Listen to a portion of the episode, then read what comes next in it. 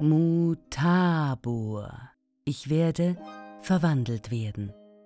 Der Märchenmonat mit der Mutabor Märchenstiftung. Mein Name ist Luciano Brusa. Ich bin Erzählerin und führe dich durch die Mutabor Märchenwelt. Viel Vergnügen und wer weiß, vielleicht wirst auch du verwandelt. Ein herzliches Hallo, meine lieben Märchenfreunde. Ein neuer Märchenmonat beginnt. Hm, die Zeit fliegt, so scheint mir, weil eben erst war es doch noch Jahreswechsel und schwupps liegt der Januar bereits hinter uns. Hm, aber der Winter, hm, der Winter noch nicht. Nein, nein, nein. Vielleicht geht es dir ähnlich wie mir und du erwartest ebenfalls sehnsüchtig die Rückkehr der Sonnentage oder erhält sie dir bereits das Gemüt und kitzelt dich an der Nase? Hier im Albenwald merke ich, wie die Tage langsam, mit Betonung auf langsam länger werden. Die Sonne ist hier während ungefähr einem halben Jahr nicht sichtbar. Also natürlich ist es hell und die Sonne steht hoch am Himmel, aber eben noch nicht hoch genug, um über die Schattenberge hinaus zu blinzeln. Immerhin habe ich gestern meinen ersten Zitronenfalter in dieser Saison gesehen. Also, ich glaube, ich darf verkünden, der Frühling kommt zurück, auch in diesem Jahr. Aber trotzdem, weil ich ja so lange keine Sonne habe hier, kann ich zumindest erahnen, wie es sein muss, wenn man für längere Zeit ohne Sonnenlicht auskommen muss, wie die Menschen auf der nördlichen Halbkugel, die das Phänomen der Polarnacht erleben. In den alten Zeiten haben sie die Rückkehr der Sonne kaum erwarten können, wie wir auch aus Märchen und Mythen wissen, wie zum Beispiel aus dem Inuit-Märchen Der Geist Lakalak, hier gelesen in der Fassung von Jamila Jenike. Hoch oben in Grönland sind die Winter lang und dunkel. Viele Wochen lang hängt die Dunkelheit wie ein schwarzer Schleier über dem Land. Es ist die Zeit, wenn die Menschen zusammenrücken und sich Geschichten erzählen. So war es auch an diesem Abend. Alle saßen beisammen und plauderten, als einer sagte, es ist so dunkel und kalt, dass man gar nicht mehr weiß, ob Tag oder Nacht ist. Geh doch zum Geist Lackerlack und sag ihm, er soll die Sonne wieder rauslassen sagte einer. Der Geist Lackerlack? Erzähl uns von ihm, riefen die anderen. Da begann der Mann zu erzählen. Vor langer Zeit lebte einmal ein Mann, dem ging es genauso wie uns. Es war ihm zu dunkel und zu kalt. Also wanderte er zum Geist Lackerlack, der das Land verdunkelte, und rief Lackerlack, Lackerlack, geh fort damit ich das Licht wiedersehe und die Wärme zurückkommt. Der Geist sprach Es ist noch nicht Zeit, dass die Sonne zurückkommt, aber ich kann dich in das Land der Sonne führen. Oh ja, bitte tu das. Ich habe so große Sehnsucht nach der Sonne. Da kam auf einmal Nebel auf und hüllte den Mann ein, so dass er nichts mehr sah und hörte, nur noch ein Rauschen und Brausen. Vor Angst schloss er die Augen. Und als er wieder zu sich kam, wurde es um ihn herum hell. Er blinzelte in die Sonne. Fort waren die Eisberge und die Eisbären, keine Wale waren da, kein graues Eis mehr und keine Rentiere im Schnee. Stattdessen sah er grüne Wiesen und blaue Himmel, Vögel zwitscherten Blumen blühten in allen Farben, und hinter ihm schien die Sonne hell und stark und wärmte seinen Rücken. Da hob der Mann die Arme und wollte das grüne, warme Land begrüßen. Aber was war das? Im gleichen Augenblick erschien ein dunkler Schatten vor ihm, der ebenfalls die Arme hob. Aber er war ja viel größer, breiter und länger als der Mann. Erschrocken schlug er die Hände auf dem Kopf zusammen und der Geist, dieses schwarzgraue Schattenungeheuer, tat das Gleiche. Jetzt bekam der Mann es mit der Angst zu tun. Er sprang auf und davon. Doch das Schattenungeheuer verfolgte ihn. So lange hatte er die Sonne nicht mehr gesehen, dass er nicht merkte, dass es sein eigener Schatten war, den er sah. In seiner Angst rannte er um sein Leben immer Richtung Norden. Er rannte und rannte, bis es langsam wieder dunkler und kälter wurde. Und nach vielen Tagen kam er endlich zurück in sein Dorf. Die Feuer in den Häusern zeigten ihm den Weg in der Dunkelheit. So fand er sein Haus, und die Männer und Frauen setzten sich zusammen, und er erzählte ihnen alles. Seither aber hat niemand mehr den Geist Lakalak gebeten, ihn in das Land der Sonne und der Wärme zu tragen. Wir alle warten, bis die Zeit gekommen ist und das sanfte Licht wieder unser Land erhellt. Seht ihr, sagte der Mann, als die Geschichte zu Ende war zu den anderen, so ist es dem ergangen, der sich mit dem Geist Lakalak eingelassen hat. Womöglich würde es euch genauso gehen wie dem Mann, der sich vor seinem eigenen Schatten fürchtete.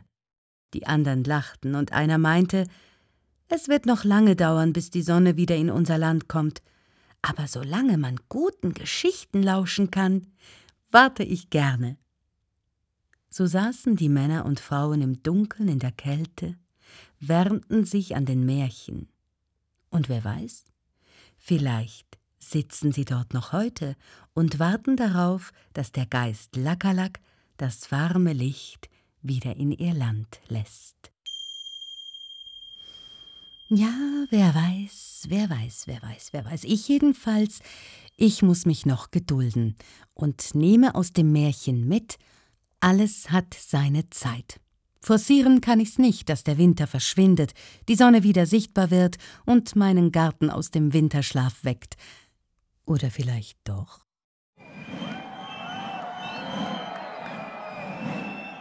Mit Masken und Verkleidung die Wintergeister vertreiben?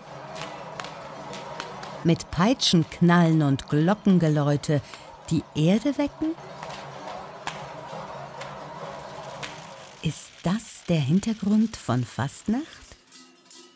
Hm, da scheiden sich die Geister ein wenig. Kommt Fasnacht von Fasten, also der Enthaltsamkeit beim Essen, oder wird Fasten abgeleitet von Fest im Sinne von halten, beobachten, bewachen? Oder kann es doch mit dem frühneuhochdeutschen Wort Faseln in Verbindung gebracht werden, was so viel bedeutet wie gedeihen oder fruchtbar sein? Hm, so glasklar scheint es nicht zu sein.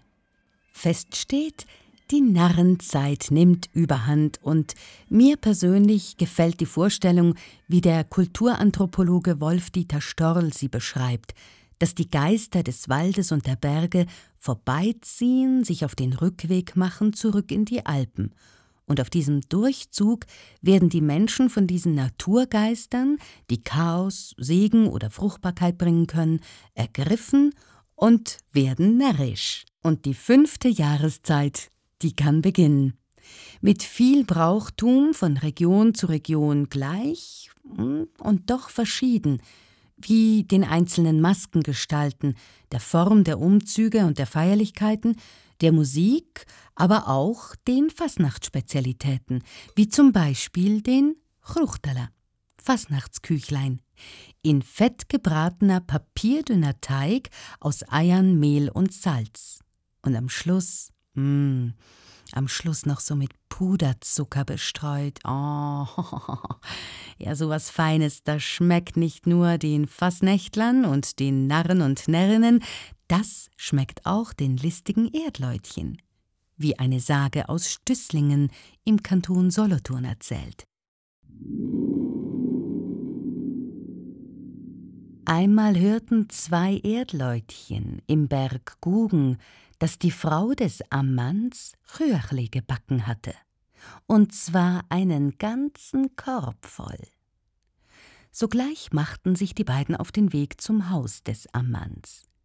Das Erdweiblein versteckte sich am Eingang im Gebüsch. Das Erdmännlein aber kletterte auf das Dach und begann oben auf dem First zu singen und ein lustiges Tänzchen aufzuführen.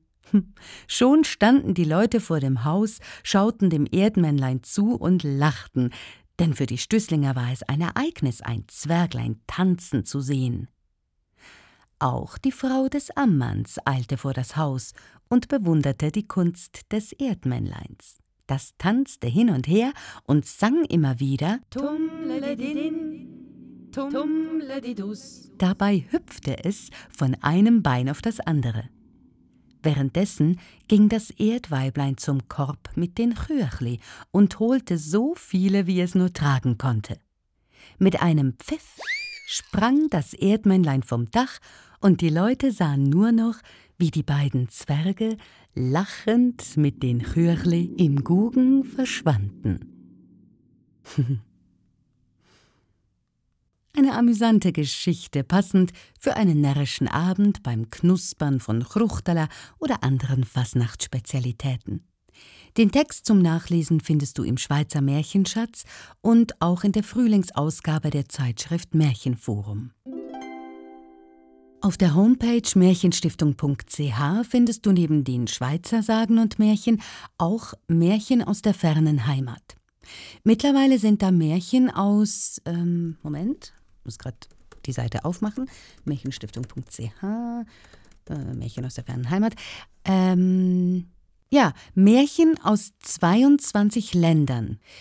Ziel dieser besonderen Geschichtensammlung ist die Förderung des interkulturellen Dialogs mit Märchen aus den Herkunftsländern von Menschen, die hier eine neue Heimat gefunden haben.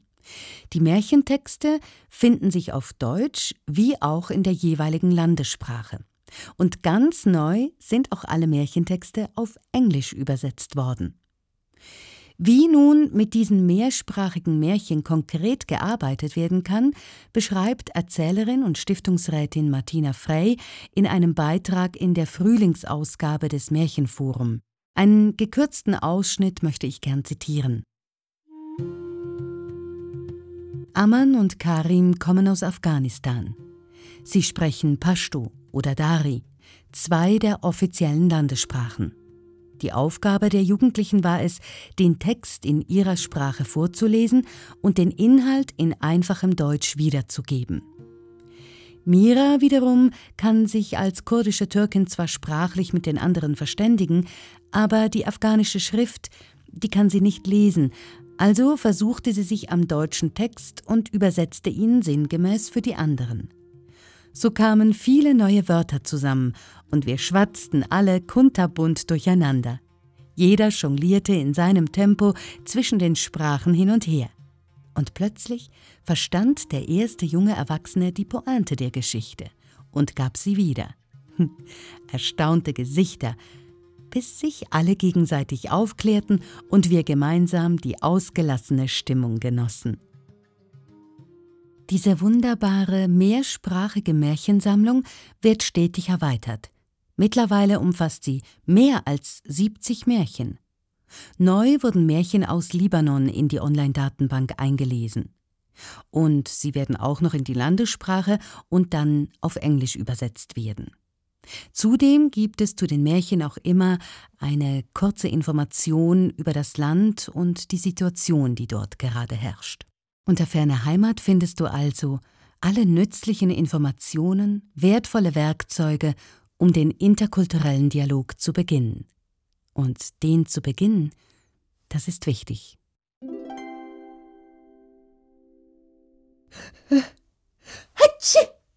Ui, Gesundheit. Entschuldigung, da hat mich wohl gerade der Staub in der Nase gekitzelt. Oh, ich sollte mal wieder putzen. Ja, Frühlingsputz lässt grüßen. also krank bin ich jedenfalls nicht. Das muss der Staub gewesen sein. Ein paar Freundinnen allerdings, ähm, die hat gerade eine starke Erkältung erwischt und zur Ruhe gedrängt. Ja, manchmal braucht es das offenbar, dass der Körper zeigt, dass man eine Pause bräuchte. Aber es gibt ja auch andere Krankheiten. Krankheiten, die lang anhaltend sind, oder Operationen, von denen man sich erholen muss, oder solche, die uns auf emotionaler und psychischer Ebene belasten. Oder manchmal ist es auch einfach das Alter, das sich zeigt. Menschen, die sich in einer solchen Situation befinden, die werden von Sterntaler Erzählenden besucht. Speziell am Tag der Kranken. Der findet jährlich am 3. März statt. Dann wird in der Schweiz für einsame und kranke Menschen erzählt. Die ausgebildeten Erzählenden mit beruflichem Wissen aus dem Gesundheits- und Betreuungsbereich besuchen die Menschen in Institutionen oder auch zu Hause. Durch Spenden können diese Einsätze finanziert werden. Danke an dieser Stelle für die Unterstützung. Denn für die Märchenhörenden sind diese Märchensternstunden am Tag der Kranken kostenfrei. Märchen haben eine heilsame Wirkung. Darüber habe ich mit Olivia Liegel gesprochen. Du kennst sie vielleicht noch aus der Episode Märchensternstunden. Olivia Liegel ist praktische Ärztin und Erzählerin. Von ihr wollte ich wissen, wie Erzählen den Genesungsprozess unterstützen kann. Vielleicht kennt der ein oder andere das noch, wenn man als Kind krank im Bett lag und einem vorgelesen wurde oder sogar ein Märchen erzählt wurde. So war dies doch eine Zeit, in der man abgelenkt von den Schmerzen oder dem Unwohlsein war.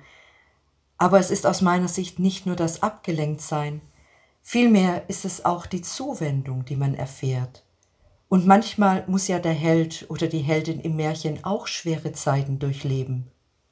So kann dies auch das Gefühl geben, dass man nicht der Einzige oder die Einzige ist in einer schwierigen Situation. Die Märchen wirken also auf einer anderen Ebene und nicht nur bei physischen Erkrankungen. Gemütsstörungen machen oft im wahrsten Sinne des Wortes sprachlos.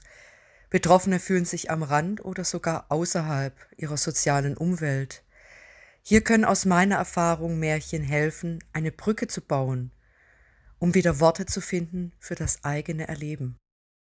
Und weil Märchen so gut tun, bekommst du jetzt noch eines aus der Sammlung Ferne Heimat vorgelesen. Eines, das noch in den Winter passt. Denn die Wintergeister, die tummeln sich ja noch immer in den Wälder und Fluren, und da ist es gut, wenn man ein Plätzchen hat, um sich zu verkriechen. Und wenn es nur ein Fäustling ist.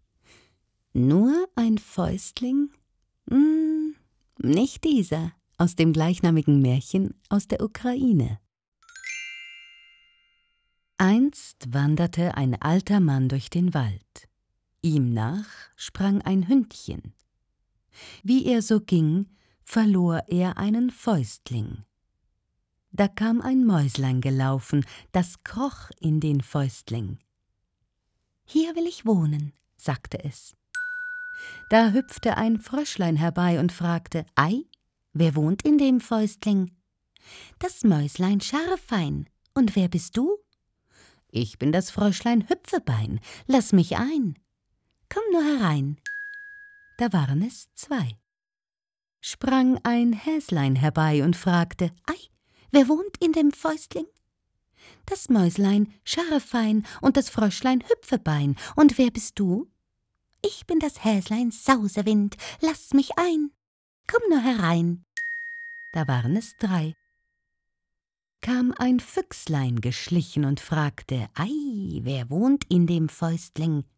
Das Mäuslein Scharrefein und das Fröschlein Hüpfebein und auch das Häslein Sausewind. Und wer bist du? Ich bin das Füchslein Packgeschwind, lass mich ein. Da hockten sie zu viert im Fäustling trottete ein Wölflein herbei. Das blieb vor dem Fäustling stehen und fragte, Ei, wer wohnt in dem Fäustling? Das Mäuslein Scharrefein und das Fröschlein Hüpfebein, das Häslein Sausewind und das Füchslein Backeschwind. Und wer bist du? Ich bin das Wölflein Kräuselfell, lass mich ein. Komm nur herein. Kroch auch hinein, da waren es fünf trappelte ein Eber herbei. Ei, wer wohnt da in dem Fäustling? Das Mäuslein Scharrefein und das Fröschlein Hüpfebein, das Häslein Sausewind und das Füchslein Packeschwind und auch das Wölflein Kräuselfell. Und wer bist du? Ich bin der Eber Schnüffelschnell. Lass mich ein. Schlimm war es, jeder wollte in dem Fäustling wohnen. Aber du passt nicht mehr hinein, es wird schon gehen, rück nur zusammen. Wenn's denn sein muss, kriech herein. kroch auch der Eber hinein, nun waren es sechs. Herrje, war das eine Enge, sie konnten sich weder drehen noch wenden. Da knackte mit einem Mal das Reisig, und ein Bär tappte herbei. Der kam auch auf den Fäustling zu. Ei, wer wohnt denn da in dem Fäustling? brummte er. Das Mäuslein Scharrefein und das Fröschlein Hüpfebein, das Häslein Sausewind und das Füchslein Packeschwind und das Wölflein Kräuselfell und der Eber Schnüffelschnell. Und wer bist du? Brumm, da seid ihr freilich schon viele. Ich bin das Bärenväterchen. Lasst mich ein. Wie könnten wir dich einlassen? Wir haben es ohnehin schon mehr als eng. Na, halbwegs wird's wohl gehen. Dann komm herein, aber nur mit einem Hinterbein. Kroch auch der Bär hinein, da waren es sieben. Aber so eng saßen sie nun beisammen, dass der Fäustling in allen Nähten krachte. Inzwischen merkte der alte Mann, dass er einen Fäustling verloren hatte. Er kehrte um und ging ihn suchen. Das Hündchen aber sprang voraus. Es lief und lief und sah den Handschuh liegen, der sich bewegte. Da bellte das Hündchen. Wawau, wawau. Die Tiere erschraken, purzelten heraus, nahmen Reis aus und rannten in den Wald. Na, und dann kam der alte Mann und fand den Fäustling und war's zufrieden. Na, und du? Bist hoffentlich auch? Denn diese Episode, die ist nun aus. Bis zum nächsten Märchenmonat. Deine Luciana. Das war eine Podcast-Episode der Mutabor Märchenstiftung im Einsatz für Märchen- und Erzählkultur. Informationen findest du auf märchenstiftung.ch oder folge der Mutabor Märchenwelt auf Facebook und Instagram. Wir freuen uns auf dich.